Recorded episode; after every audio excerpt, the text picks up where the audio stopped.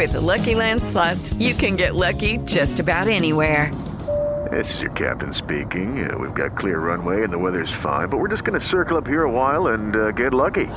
No, no, nothing like that. It's just these cash prizes add up quick. So I suggest you sit back, keep your tray table upright, and start getting lucky.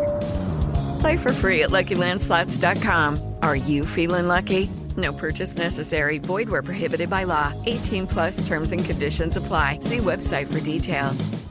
Siete en punto, panorama informativo 88.9, información que sirve. Yo soy Alejandro Villalbazo en el Twitter, arroba Villalbazo 13, miércoles 7 de diciembre, Iñaki Manero. El eh, Senado fortalece legítima defensa para mujeres víctimas de violencia de género. Ivonne Menchaca. Por unanimidad, el Senado aprobó reformas al Código Penal Federal y la Ley General de Acceso de las Mujeres a una Vida Libre de Violencia para fortalecer la figura de la legítima defensa con un enfoque pro víctima y de género. Hay que decirlo claramente, esto no es un pase para hacer justicia por propia mano. La legítima defensa se mantiene como una excluyente de delito ante una agresión injusta, actual, no provocada y sin derecho, sujeta a los requisitos de necesidad, razonabilidad y proporcionalidad. Sin embargo, ahora tendrá un enfoque pro víctima y de género. Es la senadora Silvana Beltrones, 889 Noticias, Ivonne Menchaca Sarmiento. En el panorama nacional, elementos de la Policía de Investigación de la Fiscalía de Ciudad de México detuvieron a un violador serial que se hacía pasar por trabajador de la Comisión Federal de Electricidad para cometer sus crímenes. Marcelo N está relacionado con al menos 10 carpetas de investigación que se iniciaron entre 2016 y diciembre de este año, según informó Ulises Lara, vocero de la Fiscalía. Por otra parte, Alejandro Macías, profesor investigador de la Universidad de Guanajuato, señaló que el brote de meningitis que en Durango ha cobrado la vida de 23 personas podría ser resultado de la reutilización de agujas por parte de los anestesiólogos.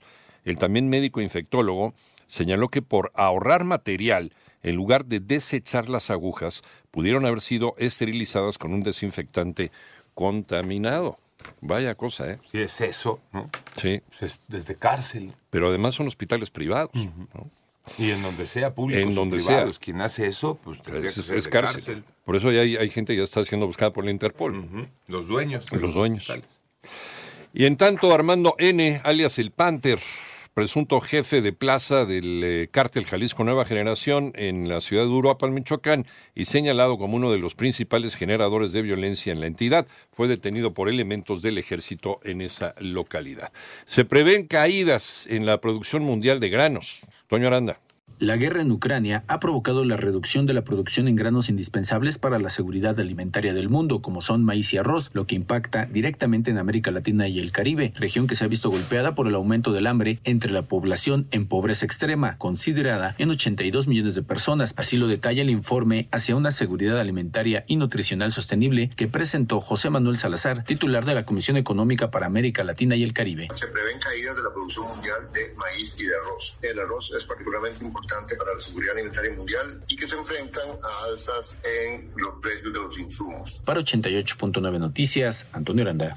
En el panorama internacional, ayer, vaya sorpresa a nivel mundial, la vicepresidenta de Argentina, Cristina Fernández de Kirchner, recibió una condena de seis años de cárcel e inhabilitación para ejercer cargos, eh, cargos públicos. Eh, un caso de corrupción conocido como vialidad, aunque la sentencia quedaría en suspenso tras la prevista apelación. Por otra parte, la empresa familiar de Donald Trump, Trump Organization, fue declarada culpable de fraude y evasión fiscal por un jurado de Nueva York en un duro golpe para el expresidente que aspira a volver a la Casa Blanca. Y la Agencia Reguladora de Medicamentos y Productos Sanitarios de Reino Unido autorizó la vacuna contra COVID-19 desarrollada por Pfizer y BioNTech para su aplicación en niños y niñas de entre seis meses y cuatro años de edad.